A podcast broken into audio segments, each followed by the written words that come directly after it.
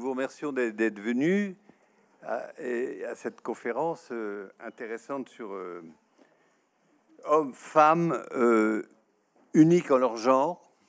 Titre un peu énigmatique, mais c'est pour susciter curiosité. Et nous remercions nos, deux conférencières de nous éclairer sur ce sujet. Le, débat général des, des journées là de Bordeaux, c'est les identités, l'identité des hommes et des femmes. bon, un sujet compliqué sensible, euh, qui provoque des grands, grands débats. Et, euh, et, d'ailleurs, on voit bien la présentation du sujet est un petit peu, un, un peu gêné aux entournures, un peu que, pas, totalement clair, mais elle, bon, elle pose le sujet qui est euh, qu'est-ce que c'est que cette ce qu'on appelle l'identité liée euh, au, genre. Euh, c'est quoi aujourd'hui les relations euh, comment les gens se sentent hommes, se sentent femmes, quelle est cette fameuse notion de fluidité entre les sexes. Et, euh, ce qui serait euh, intéressant là pendant, pendant cette heure que nous avons passé ensemble, c'est de, vraiment d'axer nos échanges sur cette question et pas trop dériver sur des débats un peu rabattus sur le mouvement féministe, le mouvement MeToo, euh, et d'essayer de se centrer sur qu'est-ce que c'est que d'être un homme, qu'est-ce que c'est que d'être une femme aujourd'hui. Est-ce que, ces frontières-là ont évolué ou est-ce que euh, on parle quelquefois, euh, notamment tout, toute une partie de la génération qui, vient, euh, qui parle très, très, très, très volontiers de, l'effacement des frontières entre, les, genres. Jusqu'à quel point c'est vrai, jusqu'à quel point euh, c'est on le vit, comment on le vit. Et donc, je vais présenter nos, deux, invités. Euh, Rosemarie Lagrave, euh, qui est euh, directrice d'études euh, à l'EHESS, l'école des hautes études en sciences sociales, qui euh, très tôt, vous, avez été conscient de ces sujets, vous avez animé un master dès 1964. Ces sujets étaient moins à la mode sur euh, politique, culture, euh, sexualité. Après, vous êtes intéressé à toutes sortes de sujets, la, paysannerie, le communisme. Euh, et l'année la, dernière, vous avez écrit un livre, Se ressaisir, dont le sous-titre est Enquête autobiographique d'une transfuge de classe féministe. Donc, euh, vous allez nous nous expliquer un petit peu ce, ce, que la démarche que vous avez, vous avez eue en, en, en centrant en quelque sorte la, votre, votre enquête de sociologue et d'universitaire sur, sur vous-même Non, pas sur moi. Non, pas sur moi. Alors, vous voyez déjà une erreur. Moi, je voyais quelque chose entre Annie Ernaux et Sandrine Rousseau, mais pas du tout. Non, non mais c'est c'est pour vous provoquer et voilà. Et Mazarine Pajot, euh, normalienne, agrégée, professeure euh, de philosophie à Paris 8, et, et, écrivaine, euh, qui... Pardon? Ah, il y a Sciences Po Bordeaux. Sur quel... Euh, dans quel... D'accord. Et, et, donc qui, euh, à travers ses romans, a beaucoup, beaucoup, beaucoup euh, parlé des, bon, des, des, des, rapports entre les hommes et les femmes, de, de, de ce que c'était aussi, euh, de, ce que l'écriture a pu représenter pour elle vous me corrigez, si, comme, femme, comme euh, euh, possibilité d'absorber une certaine violence euh, subie, et, c'est beaucoup passé, vous l'avez expliqué, par, l'écriture. En revanche, sur le débat qui est très médiatisé dans les talk shows, etc., sur MeToo, féminisme et tout, vous avez pris une position très vigoureuse dans une libre opinion en 2020 au monde, en, en stigmatisant le mouvement féministe actuel avec des mots assez violents, comme un mouvement macartiste, comme un mouvement de, bien-pensance, etc. C'était assez, musclé. Et, mais cet article ne doit pas masquer tout le travail intellectuel et d'écrivaine et d'universitaire que vous faites sur ces, sur ces, sur ces questions. Et c'est pour ça que je pense que c'est intéressant de bien centrer notre débat sur ces questions de, Qu'est-ce que c'est que d'être un homme? Qu'est-ce que c'est que d'être une femme aujourd'hui? Alors, je, vous laisse parler peut-être de ce. Alors, je trouve qu'il y a, un, un, point commun, et peut-être je me trouve en, en, entre vous, euh, une approche très superficielle qui est celle du journalisme, mais quelquefois on peut avoir euh, une intuition.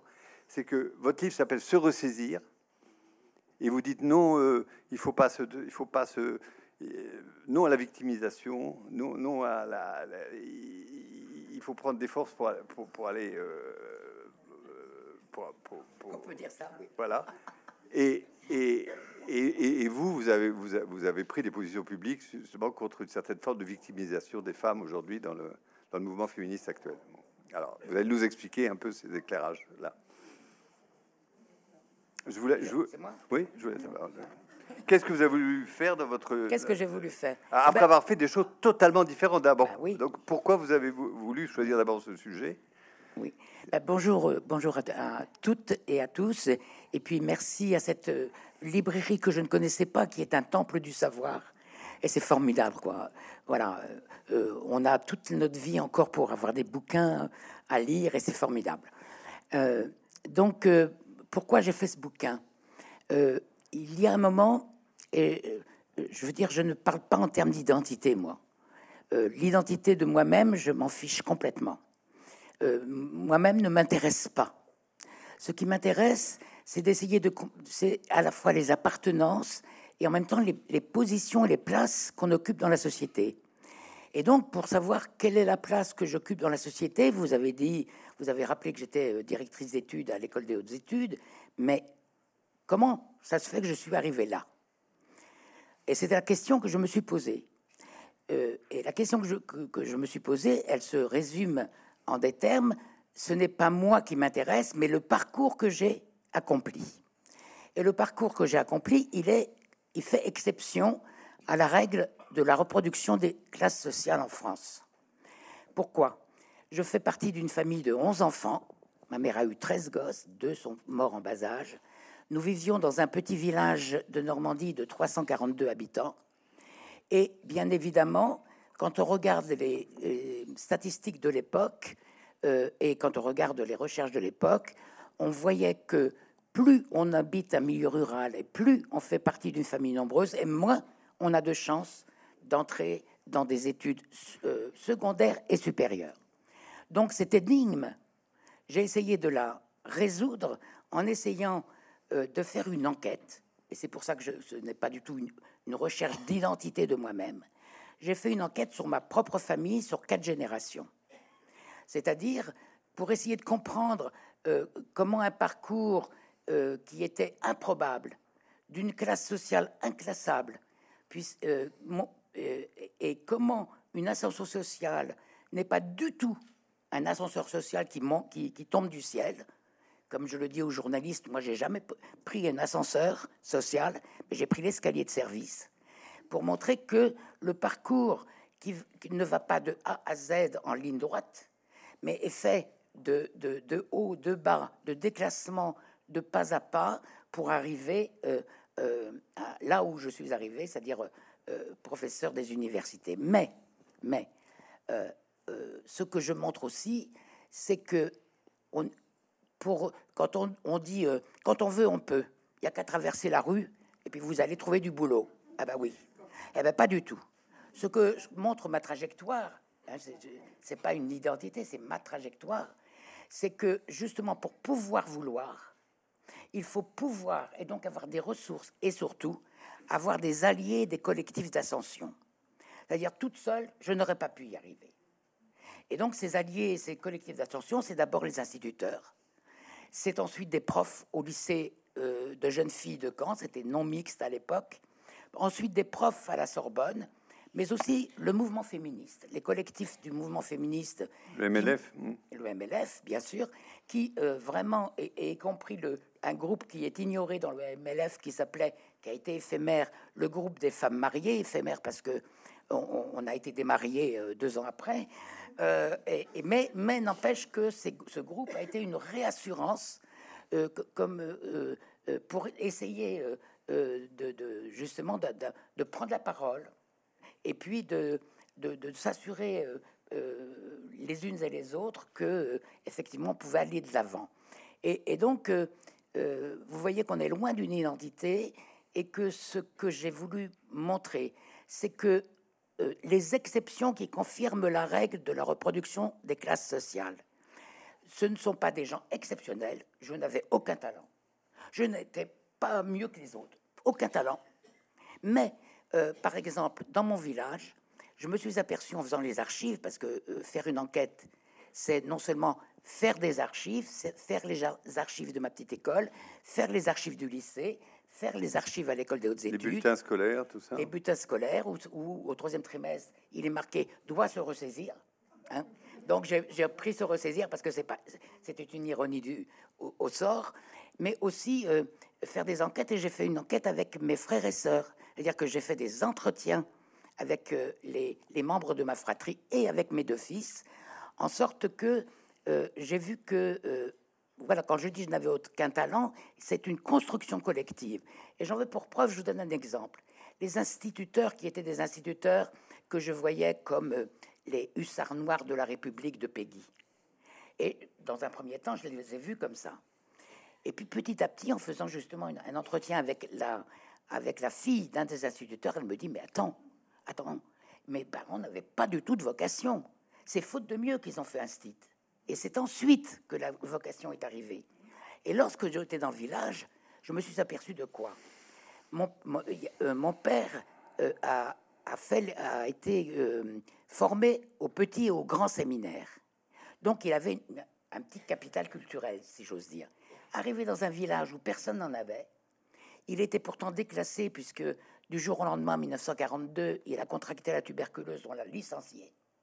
Donc il y a déclassement géographique de Paris en province, déclassement tout court de, il était euh, euh, courtier d'assurance, il est devenu invalide 100%, comme on disait à l'époque.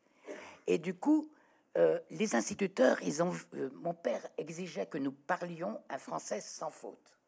Et ça, c'est important. Parce que quand je discute avec Annie Ernaux, elle me dit, moi, je parlais normand. Hein. Et, donc, un, français sans, faute. Or, les instituteurs, Qu'est-ce qu'ils ont pensé? Quand je fais les archives euh, du rectorat, je m'aperçois que les, les directeurs d'académie demandent aux instituts tous les ans d'envoyer des, des, enfants au lycée et ils étaient notés en fonction d'envoyer des enfants au lycée. Les instituts, quand ils ont vu cette flopée de gosses euh, bien euh, socialisés, parce que c'était un catholicisme chez moi très rigoureux, socialisés, on est arrivé tout préparé à l'école. Donc, envoyer des élèves au lycée, c'était la, la, convergence entre deux intérêts. L'intérêt des instituts à envoyer des gosses au lycée et l'intérêt de mes parents à avoir moins de bouches à nourrir, puisque nous avons eu une bourse pour faire nos études.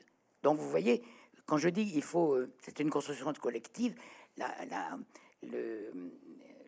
l'État-providence de l'époque permettait à des gosses comme moi euh, de d'avoir des bourses. et, le fait d'être une fille, Qu'est-ce que, le fait, que ça a changé ou pas les choses? Le fait d'être une fille euh, dans, ma, dans ma socialisation primaire, euh, ça a changé que si mon père avait eu euh, neuf, neuf, garçons au lieu de neuf filles, ça serait passé autrement. Parce qu'effectivement, lorsqu'il disait je ne veux pas voir une tête qui dépasse, je ne veux pas voir quelqu'un qui me pose une question parce que c'est de l'orgueil, donc il nous a inculqué avec la religion catholique la soumission, euh, la culpabilité. Avec des garçons, je suis pas sûr qu'il n'y ait pas eu une révolte. Il y avait neuf filles sur honte. Bah oui, il y avait neuf filles sur honte. Ensuite, au lycée non mixte de Caen, c'était la même chose. Hein. Donc le fait d'être une fille, je me souviens en troisième, ça a été quelque chose. C'était les premiers tests d'orientation. Et à ce moment-là, euh, en fin de troisième, la, psychologue me dit ah, Vous avez des dons artistiques. Bah, tu parles, j'en ai jamais entendu parler des dons artistiques. Vous avez des dons artistiques et donc ça serait bien que vous soyez coiffeuse. On, aurait dit ça à un homme? Non. Hein et, voilà, le fait d'être une fille, c'est aussi le plafond de verre quand vous êtes. Mais en troisième, vous saviez quand vous disiez ça parce que vous étiez une fille? Mais non, je l'ai pris comme je viens d'une classe sociale minable, hein, et c'est un mépris de classe. Je l'ai pris comme un mépris de classe ça, c'est évident. Hein. Et donc, euh, à partir, je ne le voyais pas comme euh, parce que je n'avais aucune euh, formation pour. J'étais, dans un milieu féminin, et donc je n'avais pas conscience que c'était au, titre de mon genre qu'on me, me, disait ça. Mais venant d'une classe sociale basse, démunie, mm. eh bien voilà, je ne pouvais faire que coiffeuse. Et, la j'ai rien contre les la conscience hein. du genre. Euh, euh, la conscience du genre, elle me venue déjà en, étant étudiante en 68. Euh, je, pour ceux et celles qui ont connu 68, les, nos copains militants prenaient la parole, ils savaient prendre la parole. Moi, ça fait pas longtemps que j'arrive à, à prendre le micro comme ça ils prenaient la parole, puis nous, on faisait les tracts, on distribuait les tracts, et voilà. Il y avait une division sexuée du travail militant qui, quand même, à un moment donné, nous a, euh, euh, on a été confronté à pourquoi pas nous, quoi. Est-ce qu'on est si bête que ça qu'on peut pas prendre la parole politiquement? Donc on était, c'est vrai, moins formé qu'eux. Hein. mais néanmoins, petit à petit, et c'est là qu'est né le MLF, euh, les premières réunions du MLF au, Beaux-Arts et ailleurs, pour dire ça suffit. Hein. on n'est pas là seulement pour faire, pour euh, euh, éditer des tracts, faire la Ronéo, et voilà. Mais euh, on, pense aussi. Et c'est là que, j'ai pris conscience que. Et puis, je l'ai pris conscience petit à, petit comme dit Annie Ernaux dans La femme gelée, dans des, des, dominations de proximité que sont quelquefois la conjugalité, pas toujours, et, et qui m'a fait prendre conscience que, voilà être une femme, et, je, pense que je ne suis devenue femme qu'au MLF. Avant, j'avais une identité sexuée, mais je me suis revendiquée comme femme à partir du moment où j'ai milité. Oui, mais vous dites vous revendiquez comme femme, et vous dites je, refuse une identité de femme. Je, refuse qu'on que, que, cette identité soit manipulée pour qu'elle soit euh, euh, inégalitaire par rapport à, voilà, c'est ça. C'est-à-dire que toute ma vie et, ma vieillesse aussi, je, militerai pour une égalité euh, entre les genres, c'est évident, et qui est de moins de moins de pouvoir, puisque le genre c'est un concept qui suppose un pouvoir. Hein, ce n'est pas une identité sexuée, c'est une construction sociale, des relations sociales. Et dans la vie alors euh, euh, amoureuse, sexuelle, affective, vous vous, sentez une femme. Mais quelle est Mais je me sens rien du tout. Je me sens rien du tout. Je, je, je, je fais avec les moyens que j'ai pour rencontrer l'autre, tous les autres. Parce qu'une identité, si, si elle existe, elle, elle n'existe jamais en dehors de cette rencontre avec l'autre, l'hospitalité l'hospitalité de l'autre, y compris dans, dans les, ces difficultés. C'est, euh, voilà, euh, c'est, ce qui me construit en tant que femme, c'est la rencontre de l'autre, quel qu'il soit. D'autres femmes, d'autres hommes, les émigrés, les exilés, les, prisonniers, tous ceux qui sont euh, dans, le bas-côté font m'ont construite. M'ont construite. Comme femme, j'en sais rien. Mais, comme, comme citoyenne et comme militante, oui. Et comment vous réagissez justement à toute, à, toute cette partie de, des nouvelles générations qui, qui revendique cette, cette, fluidité entre les gens et qui ne veut pas se définir comme femme ou homme? Mais il y a pas, y a, pour moi, il n'y a aucun problème. Comme vous avez rappelé que j'ai créé euh, ce master et puis maintenant ce doctorat euh, genre politique sexualité, et je suis, d'une certaine manière, mes étudiants et mes étudiantes m'ont enseigné.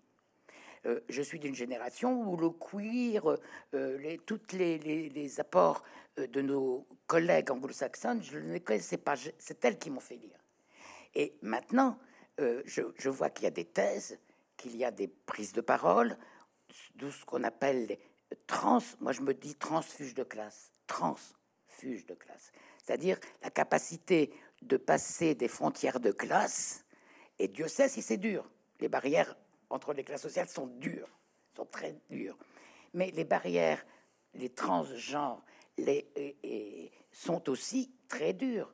C'est-à-dire qu'effectivement, euh, euh, la société, les contraintes de la société vous imposent une place et une seule, et qu'elle soit uni, univoque. Or, si vous voulez, il y a une fluidité, il y a des passages possibles, il y a des mobilités, il y a des interstices il y a des recompositions qui font que euh, euh, y a des, trans, des transgenres qui sont à la, qui étaient euh, soit femmes et qui deviennent des hommes ou des hommes qui deviennent des femmes. Ça suppose des réassignations et sexuées et pas forcément chirurgicales, mais ça suppose aussi une, comment dire, une, réinvention de socialisation euh, qui sont à la fois difficiles et, et en même temps euh, enthousiasmantes quand on, quand on, parle avec eux et avec elles. Hein. Je ne sais pas si j'ai répondu à votre question. Oui, tout à fait. on va donner la, parole à Mazarine Pinjot sur ces sujets. Oh là, bah, il y aurait beaucoup de choses à dire. Je ne sais pas par quoi commencer. Euh, Peut-être sur euh, la question des identités, puisque c'est l'intitulé euh, euh, de la table ronde et plus globalement des, tribunes de la presse. moi, je suis tout à fait, je partage la même position, je ne sais pas ce que ça veut dire qu'une identité. je trouve que c'est pas très intéressant de discuter en termes identitaires. On sait bien que l'identitarisme pointe du doigt très clairement une manière de, distinguer nous et les autres, enfin, en tout cas de réinscrire de la division et que l'identité, euh, ça, voilà, ça veut pas dire grand-chose, euh, ni dans la nature, ni dans la culture. Euh, à la limite des appartenances, en effet, mais des appartenances, elles sont toujours multiples. Hein. Elles sont bah, peut-être celles qui nous ont construites, et puis elles sont ensuite celles qu'on choisit en fonction des, choix qu'on fait dans la vie. Donc, la question identitaire, elle est toujours réactionnaire en quelque sorte. Elle est, elle fait toujours signe vers une forme de réaction. Et donc, euh, on est toujours un peu piégé de devoir, euh, voilà, de devoir débattre à l'intérieur de, ce paradigme identitaire. Alors, on sait qu'aujourd'hui, il est récupéré aussi par euh, des, luttes de reconnaissance, ce qui, ce qu'on peut tout à fait comprendre, évidemment, des luttes mémorielles, des luttes de reconnaissance qui s'énoncent qui sous le cham identitaire moi, j'y vois une, stratégie de reconnaissance, mais qui a vocation à être dépassée. C'est-à-dire que si on s'en tient juste à une identité, euh, encore une fois, il y a toujours le risque de l'exclusion, euh, euh, du rejet, etc. Donc, bon, voilà, pour ce qui relève de, l'identité, je ne sais pas trop ce que ça veut dire. Alors, pour, pour revenir peut-être sur le parcours, puisque c'est ça qui finalement éclaire aussi les positions, et, notamment les, positions de, genre, puisque c'est notre sous-titre. Euh, même si on a un parcours absolument euh, opposé, euh, j'y vois une, quelque chose quand même qui se... Enfin, un point commun qui est assez intéressant et, étrange parce que vraiment, on ne vient pas du tout ni du même milieu, on n'a pas eu le même parcours, etc.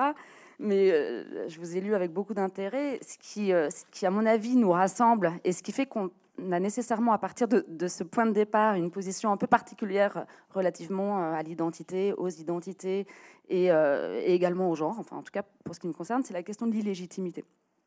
Euh, l'illégitimité, pour ma part, elle n'est pas de l'ordre social, quoique l'illégitimité est toujours sociale, mais elle s'inscrit d'abord dans, dans une illégitimité de statut, enfin une légitimité quasiment euh, ontologique, euh, puisque euh, je commence ma vie en n'étant pas reconnue, enfin en tout cas ne pouvant pas dire qui je suis. Et je pense que ce point de départ, même si après il peut y avoir plein d'explications, enfin voilà, c'est pas que pour des mauvaises raisons, enfin j'en fais pas un, lieu de, de, condamnation ou quoi que ce soit, mais c'est le point de départ à partir de l'illégitimité, je pense que euh, la, question de l'identité, si on veut encore une fois reprendre ce, mot qui est un peu compliqué à manier, euh, elle commence par un manque, quoi. Elle commence par quelque chose qui n'est pas là, et elle commence justement par, euh, par ça n'existe pas. et comment, comment on fait dès lors pour, pour devenir légitime à l'intérieur d'une société qui n'a pas du tout décidé de vous reconnaître parce qu'on vous reconnaît euh, soit précisément parce que vous appartenez à telle ou telle société, soit parce que vous appartenez à telle famille, soit parce que votre nom est identifiable, soit, enfin voilà, justement par des identifications. Et moi, j'ai l'impression d'avoir vécu une grande partie de ma vie, de l'enfance en l'occurrence, qui est, euh, qui est le lieu de la construction, en étant désidentifiée. Et euh, j'ai pas pour autant cherché une identification. Enfin, j'ai pas, je n'ai pas cherché à sortir de cet état en, trouvant des identités de substitution. J'en ai plutôt fait une, une philosophie de vie en disant bah il n'y a pas d'identité. Enfin, on, on, peut évidemment s'aider, euh, euh, se construire, euh, choisir une voie dans la vie, écrire. Alors l'écriture participe justement d'une désidentification aussi, mais on pourra on peut en parler.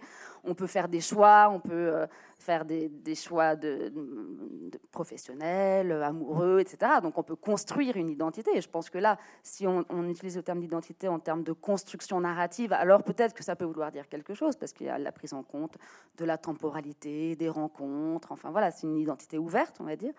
Alors là, ça veut dire quelque chose, mais sinon, l'identité étant en général ce que renvoient les autres de vous, euh, en fonction effectivement euh, d'un certain, euh, certain nombre de coordonnées, alors effectivement, l'identité n'existe pas. Et donc moi, je me suis jamais sentie, enfin, de la même manière, je me suis jamais j'ai découvert que j'étais une femme très tard un peu comme les métis, j'ai des amis euh, métis qui, en arrivant en Afrique, ont découvert qu'ils étaient noirs. Alors que euh, en France, enfin, euh, qu'ils étaient blancs, pardon, alors qu'en France, ils pensaient qu'ils étaient noirs. Enfin, c'est le regard des autres qui vous dit que, que tout à coup, en fait, il y a quelque chose qu'on appelle identité, mais que vous n'éprouvez absolument pas à l'intérieur de vous, parce que c'est toujours très réducteur une identité. On est pluriel, on est multiple. bon. Euh, et, donc c'est vrai que moi je pense avoir découvert que j'étais une, femme, enfin si, c'est un genre, voilà, enfin genre féminin, euh, très tard. D'abord parce que j'ai pas du tout été euh, élevée de manière sexuée entre guillemets. J'étais ni un garçon ni une fille. Ensuite parce que je pense, en revanche, pour moi que d'avoir été une fille m'a plutôt aidée, hein, même si je ne m'éprouvais pas nécessairement comme fille. J'étais d'ailleurs très garçon manqué quand j'étais enfant. Enfin, j'étais pas. Mais en revanche, je pense que ça m'a. Bon, on peut en parler, mais je, pense que ça, ça m'a. Ça m'a aidé, en fait, d'être une femme plutôt qu'un garçon, en tout cas dans ma filiation. Euh, et donc, et, par ailleurs, du fait de, de, ces premières expériences de vie, moi, je me suis toujours méfiée, et euh, c'est une pathologie plus que quelque chose que je revendiquerais.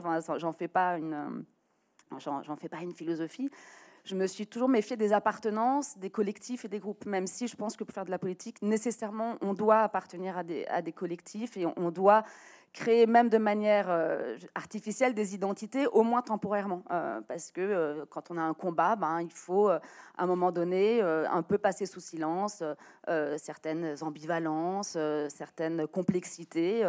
il faut que le message il soit lisible, il faut qu'il puisse unifier le plus grand monde. Donc nécessairement, quand on est dans un combat politique, dans une stratégie politique, on doit travailler sur un message qui éventuellement euh, peut intégrer euh, voilà, quelque chose qui serait de l'ordre d'une identité, d'une identité collective. Pour moi, ça pose pas de, problème à partir du moment où ça relève d'une stratégie politique. En revanche, moi, je n'ai jamais réussi à m'identifier à quoi que ce soit, précisément parce que c'est, enfin, parce que j'ai toujours eu l'impression d'avoir un pied, être dedans dehors, quoi. Mais dans toutes mes, dans toutes mes expériences de vie, euh, dans mon rapport mon travail, je suis toujours dedans dehors c'est toujours très difficile de, se sentir appartenir quand, dès le départ, de manière originelle, vous êtes illégitime en quelque sorte. dans, tous ces débats sur le genre, euh, il y a une place comme très importante faite aux, orientations sexuelles, notamment dans, ces générations qui, viennent, et avec une, volonté d'avoir des orientations sexuelles beaucoup plus ouvertes, fluides, le fameux terme qui est utilisé. Euh, est-ce que vous, vous êtes d'accord avec ce constat et, comment, comment vous réagissez à bah, ça? Parce que ça, c'est euh, la, la, bisexualité de très, de très nombreux jeunes aujourd'hui. Elle, elle, était, c'était, c'était pas le cas. Il y a, bah, Freud l'avait déjà euh, montré, euh, mais en fait, alors. Alors ça, c'est, c'est, c'est intéressant parce que. Alors d'abord, d'abord, enfin, en fait, pour vous dire, ma, moi, ma position, c'est que je m'en fiche chacun fait ce qu'il veut. Enfin, je ne sais, pas comment dire. Non, mais c'est pas une question de jugement, c'est une question de constatation. ce que je veux dire, c'est qu'en en fait, on a déplacé le débat sur quelque chose où moi, je m'inscris plutôt dans un combat d'égalité des droits qui nécessite évidemment de faire changer les mentalités. Hein. Il ne s'agit pas juste de changer le droit pour que les gens changent. Et, et donc, tout le travail sur les mentalités, d'où l'importance, par exemple, du mouvement MeToo, qui a, participé de, cette transformation des mentalités, des rapports de force, parce que c'est aussi... Euh, euh, ça traverse aussi euh, les, normes sociales. C'est pas qu'une question de, droit. Néanmoins, moi, dans mon idéal, je crois beaucoup à l'état de droit. Je crois beaucoup à une distinction entre le réel et l'idéal. L'idéal serait d'arriver à une égalité telle que la question des différences, des choix, etc., ne se pose pas, enfin ne se pose pas comme une problématique sociale. Euh, pour moi, l'égalité de droit, euh, égalité réelle autant que formelle, et c'est là où tout le combat politique doit s'inscrire, doit parvenir à un État où justement toutes ces questions, d'une certaine manière, n'auront plus à se poser. Et donc revendiquer en quelque sorte, et c'est aussi la, contradiction un petit peu, je trouve, des mouvements actuels, revendiquer justement euh, tel, je sais pas, tel... Enfin, tel choix de genre ou telle appartenance genrée ou telle fluidité, je trouve que c'est formidable si le combat il est là pour faire bouger les mentalités, mais sinon en soi, c'est comme de revendiquer, euh, je sais pas, euh, d'avoir les cheveux bruns. Enfin, vous voyez, je veux dire, c'est, enfin, à part faire bouger les lignes euh, de la tolérance, bah je, n'y vois pas un combat politique. Voilà. Mais, alors, oui, mais le problème de la tolérance, par, par Oui, mais si vous voulez, alors, il y, a aussi quelque chose. Il y, a une autre chose. Bien sûr que ça se pose, mais, mais à condition de ne pas en oublier le combat pour l'égalité des droits. Et ce combat pour l'égalité des droits, il passe un tout petit peu au, second rang. Et, pour moi, c'est ça le combat politique. La politique, c'est à cet endroit-là qu'elle doit agir. La question des mœurs, elle est, fondamentale. Hein. Euh, il y a évidemment un combat politique à mener aussi là-dedans, mais elle est plus compliquée parce qu'elle devient normative, elle devient morale. Il y a des confusions autour, euh, de tout ça. Et euh, un autre, juste une, autre petite chose que je, je, veux dire sur la question du genre,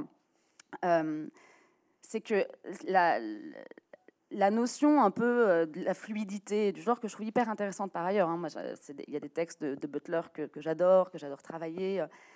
Je trouve qu'elle minimise. Alors, j'ai deux critiques à, poser sur cette question de la fluidité des genres.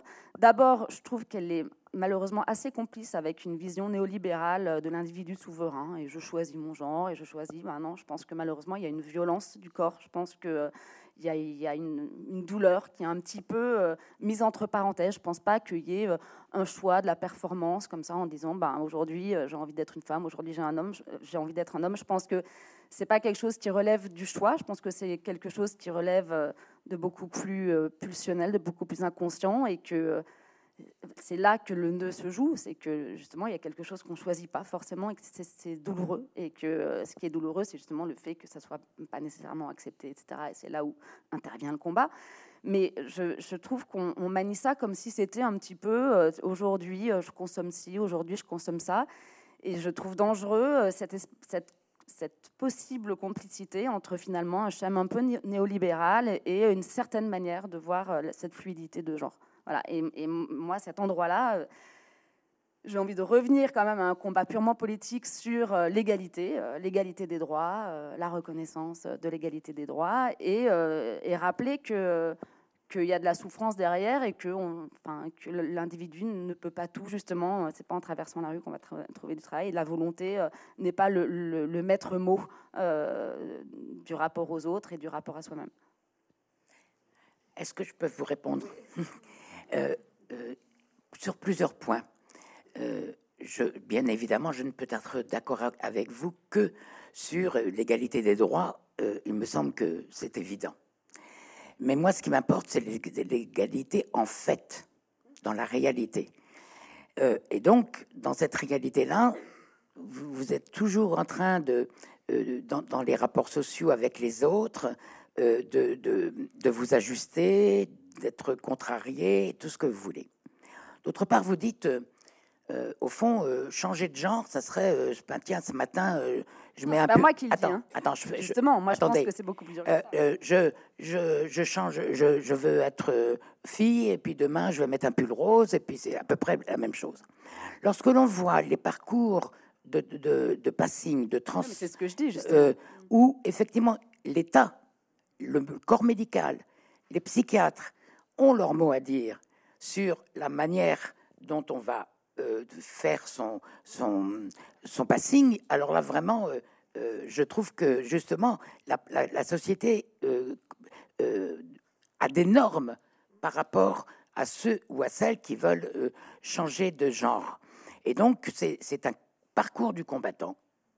Parce que ce n'est pas, tiens, tiens, je décide, vous dites néolibéral, je décide ce matin que je vais être homme. Non, c'est pas ça il y a tout un parcours et on voit bien, y compris dans les films qui ont été faits là-dessus, comment, comment ce, parcours est une continuité difficile où on se heurte à soi-même, on se heurte à la famille. Combien de, mômes, qu'elles soient filles ou garçons, ont été chassés de chez eux parce qu'ils voulaient changer de genre. Donc c'est vraiment un combat aussi, pas seulement pour des droits, mais euh, une, une tolérance, une manière d'être avec tous ceux et toutes celles qui veulent changer de genre. Et euh, deuxième, et, ah, ah, je suis d'accord avec vous. Oui, et, oui, mais le, le, dire comme je le dis, je trouve que ça, ça met. Ça, et puis, deuxièmement, non, mais c'est bête ce que je dis là. Mais, non, mais, j'entends là où on est. Mais surtout, surtout pour répondre, c'est pas nouveau. C'est pas nouveau. Euh, le, la transsexualité et tout cela. Simplement, on n'en parlait pas. Et quand on dit ah maintenant dans les journaux on ne voit plus que ça, on entend ça. mais c'est pas qu'on ne voit plus que ça. C'est que enfin on en parle. Enfin, ça fait problème, ça pose question, et on en débat ou au contraire avec des normes sociales qui, qui mettent un, un couvercle qu'on ne veut pas savoir. Chez nous, pas de ça. Ce que j'ai entendu chez des parents. Ah, chez nous, dans notre famille, on n'a jamais connu ça. Hein? Comme si euh, c'était. L'homosexualité ou la transsexualité Les deux. Les deux. On, mais quand on fait, quand on, était, quand on regarde l'histoire de la famille et quand on lit les historiens et les historiennes, on voit bien que ça existait dans tous les siècles et que, et, et que ça n'était pas su. C'est ce qu'on appelait les secrets de famille. Hmm. Hein donc euh, voilà. Euh, et puis je voulais, ben, j'ai oublié ce que je voulais vous dire, mais oui, mais justement, ce, qui, ce qui est intéressant, dans, parce que c'est en fait, c'est compliqué, hein, parce qu'il y, a des débats, enfin il y a des, combats aujourd'hui qui qui s'opposent en quelque sorte, parce qu'il y a eu d'abord euh, le grand combat ACT UP, la reconnaissance de l'homosexualité, fondamentale, et aujourd'hui, on a c'est plus une. Enfin, justement, le, le, le, mot d'ordre euh, d'aujourd'hui, c'est plus une revendication ni d'homosexualité, enfin, c'est plutôt justement sur la fluidité. C'est-à-dire que d'un côté, il y a la reconnaissance d'une différence, et de l'autre côté, a. Aujourd'hui, on est plus sur. Euh, ben, l'homosexuel et cisgenre, euh, en fait, il y a de la fluidité des genres, etc. C'est-à-dire, d'un côté, et, on retrouve ça dans, les combats féministes, d'un côté, il y, a, il y, a, toujours la tendance, enfin, la tentation essentialiste de dire euh, la femme a, une nature particulière et au nom de cette nature, on va mener un combat ou euh, c'est pas parce qu'on est femme qu'il faut nous traiter différemment. Il y a une, enfin, l'égalité doit précisément faire oublier la différence. Et on est toujours autour de, en fait, est-ce que la différence, il faut la revendiquer ou est-ce qu'il faut l'oublier? Est-ce que le travail politique, il est là pour faire oublier ou en tout cas rendre indifférent à la différence hein, euh, et donc la, la, rendre acceptable partout? Ou est-ce qu'au contraire, il faut la revendiquer? Et moi, j'ai l'impression qu'aujourd'hui, toute la différence des combats et le fait que ces, combats s'opposent eux-mêmes, c'est toujours autour de ce, même paradigme de est-ce qu'il faut revendiquer la, différence ou est-ce qu'il faut euh, la, rendre indifférente ou est-ce qu'il faut l'effacer? Et c'est pas clair en fonction. Euh, et, pourtant, on sait bien que de, de, côté, on cherche à être reconnu. Il y a toujours un combat pour la reconnaissance. Mais cette reconnaissance, est-ce qu'elle passe par justement l'effacement des différences ou est-ce qu'elle passe par la revendication de la différence? Et on oscille toujours de l'un à l'autre, en permanence en ce moment. Oui, mais tout le mouvement féministe a été euh, euh, euh, conduit par cette, cette différence, enfin, soit les différentialistes, soit au contraire les égalitaristes.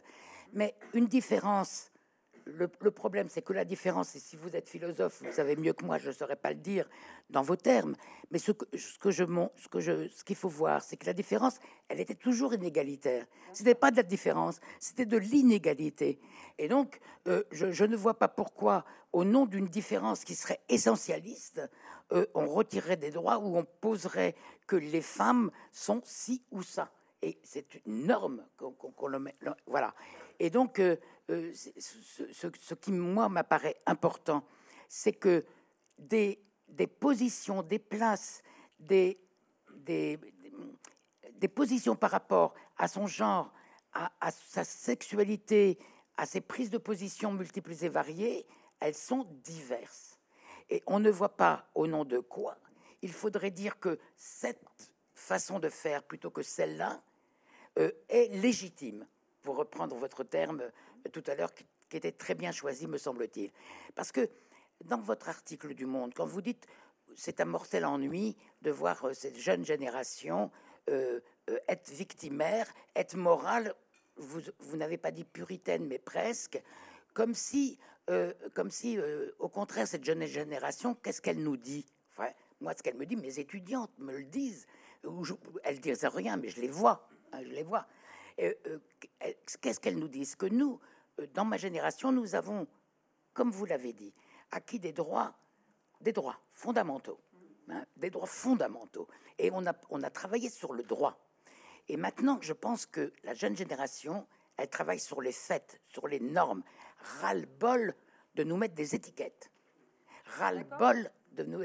Donc, on leur a passé absolument. On leur a passé le, le, le, micro, si j'ose dire. On leur, a passé le, témoin.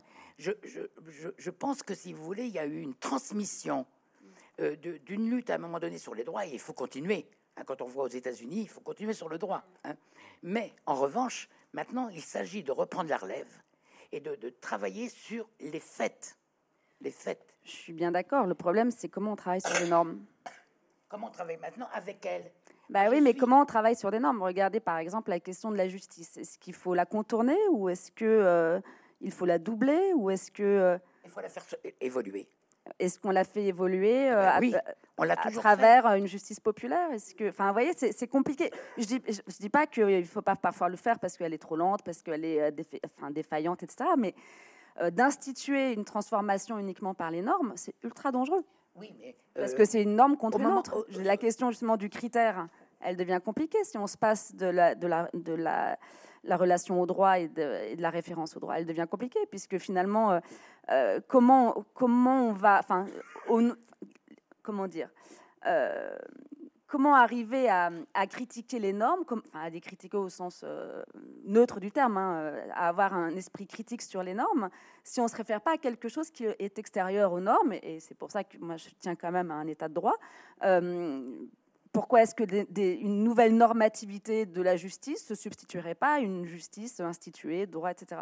la présomption d'innocence, ce genre de choses. Enfin, si, on veut être concret, ce genre de choses bon, on voit bien que la, normativité qui est, en, marche comme un combat politique également nécessaire, je vous l'accorde, mais euh, comment on fait pour qu'elle ne vienne pas se substituer radicalement à euh, bah, une institution qui a quand même des garde-fous malgré tout? Euh, c'est Pour moi, c'est toute la difficulté. Et alors, je pense que c'est toujours dans une forme de solution hybride euh, qu'on arrive à s'en sortir et que un peu de radicalité vient faire bouger les lignes, vient faire bouger le droit. Et donc, c'est un peu dans cette dialectique qu'on arrive à avancer. Mais il n'empêche que cette, enfin, euh, moi, je, n'accorderai pas tout à cette radicalité, comme je n'accorderai pas tout euh, à, je sais pas, à des institutions qui devraient rester telles quelles. non, évidemment, il faut qu'elles évoluent. Mais en revanche, voilà, il faut trouver un juste il faut trouver une sorte de, lien permanent entre les deux. Euh, parce que tout accordé aux normes, tout accordé à des mouvements sociaux, indépendamment de ce qui faisait un état de droit et, ce qui protégeait les individus, bah, je, je, pense que ça peut être extrêmement dangereux. Alors, je vous suis, mais juste un petit peu. Au sens où, quand on regarde les combats féministes dans l'histoire, et ceux que j'ai connus moi et ceux que d'autres connus. Euh, je n'ai pas vu qu'on ait fait bouger l'état de droit, pour reprendre vos termes, sans lutte sociale et sans lutte féministe. Euh, le, droit à l'avortement, on l'aurait pas eu s'il y avait eu pas eu les, euh, luttes féministes, s'il n'y avait pas eu Gisèle Halimi, s'il n'y avait pas eu notre combat à l'époque. Et donc, euh, c'est complètement vrai. En même temps, il ne faut pas oublier que Simone Veil, lorsqu'elle fait passer le droit à l'avortement, c'est pour des questions de santé publique et pas pour des questions féministes. Attendez, ah oui, c'est certes. Euh, non, parce que je trouve qu'aujourd'hui, on a, on a l'impression. Non, je suis d'accord. C'est ce qu'elle ce qu'elle a dit, mais elle, non, non, c'était une, une stratégie. Hein. il faut être clair là-dessus. Lorsqu'elle a, présenté à l'Assemblée euh, nationale ce, ce euh, l'avortement comme une, une, politique de santé, c'est parce qu'elle ne pouvait pas faire autrement.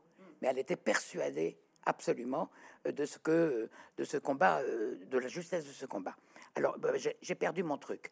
Oui, je voulais dire que à ma connaissance, je n'ai pas vu que des droits sociaux soient gagnés sans lutte sociale préalable. Et donc, pour moi,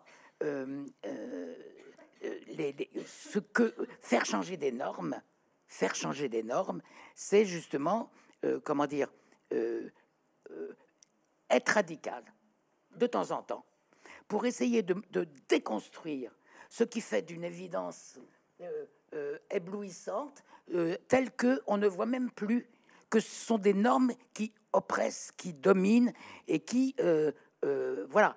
Et donc, je, pense que le mouvement actuel de MeToo et de, euh, et de la frontière très poreuse, et vous avez raison, entre, euh, comment dire, à un moment donné, la présomption d'innocence et en même temps la présomption de culpabilité, l'un ne va pas sans l'autre, hein, euh, fait que effectivement, on peut, mais, mais c'est trop facile, à mon sens, de vous référer directement à euh, l'état de droit. Là, il y a la justice, il y a une présomption d'innocence, on ne bouge pas.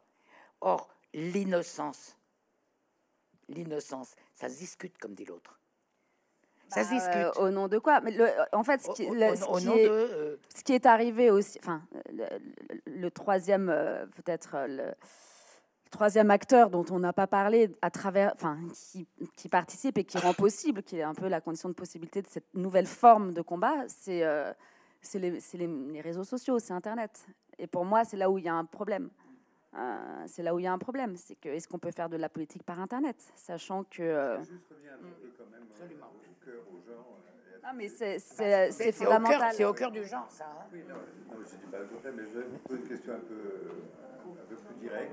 Et après, euh, on, vous donnera la parole pour un échange. le micro, je crois.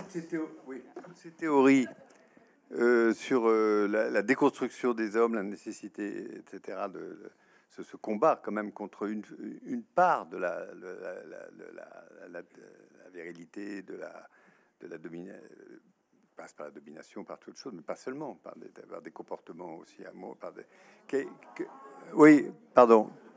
Comment vous réagissez quand vous entendez euh, des des femmes comme euh, Sandrine Rousseau ou d'autres parlaient de nécessité de déconstruire, certaines euh, personnalités masculines, de, les, amener à, d'autres modes de, fondamentalement indépendamment des agressions, des viols et de toutes les, dans, la vie courante, etc. Euh, et, et qu'il faut de la, comment dire, changement en profondeur des, de la des, hommes, un, passage obligé. Comment vous réagissez, mais vous, euh, euh, personnellement? Bah, Je réagis euh, en, disant que chapeau, c'est ce qu'il faut faire. Je ne vois pas, si on, on pense que le, le, masculin, le virilisme, ce sont des constructions historiques, normatives, je ne vois pas pourquoi les hommes en général ne feraient pas un travail de sédition avec la socialisation masculiniste qu'ils ont eue.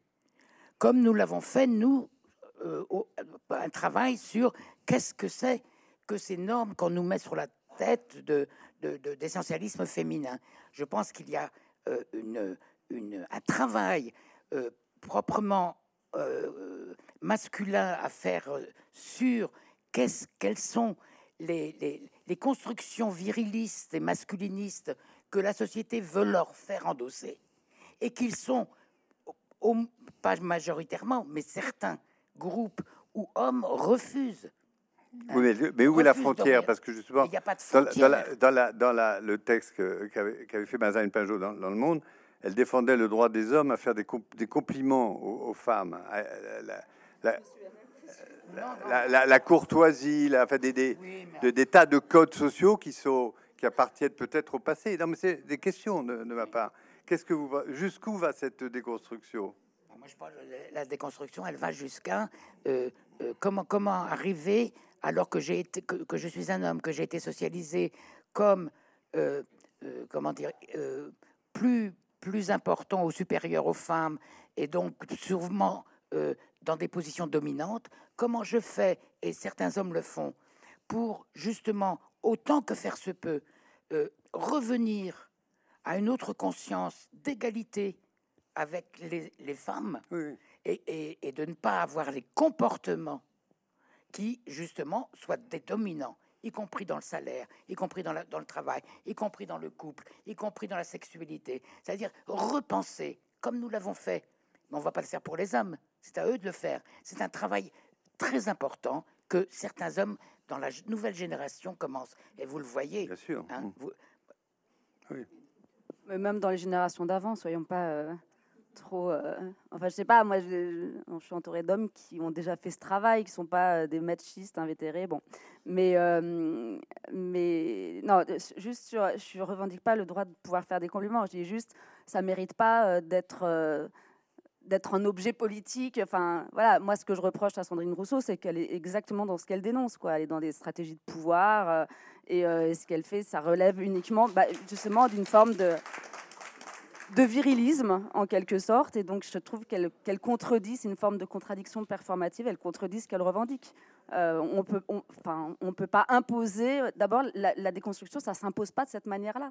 Ça se travaille. C'est quelque chose qui est, euh, qui, engage nécessairement un travail beaucoup plus euh, global que juste se déconstruire soi-même, comme si c'était un travail d'autocritique. Euh, le, virilisme, c'est une norme sociale, c'est pas une norme individuelle. Donc, si on ne prend pas en compte un travail de déconstruction sociale, on ne peut pas aller accuser les uns et les autres individuellement d'être des hommes. Enfin, je veux dire, c'est absurde, quoi. Donc, voilà, elle est dans des stratégies de pouvoir. Et, euh, et déjà, moi, d'emblée, ça, comment dire, ça annule ce qu'elle dit. Je je peux plus entendre euh, ce qu'elle dit. C'est- trop palpable. Euh, et donc, voilà. Bon, ça ne veut pas dire que par derrière, la question de la déconstruction n'est pas une vraie question. Dommage que ce soit elle qui s'en soit emparée.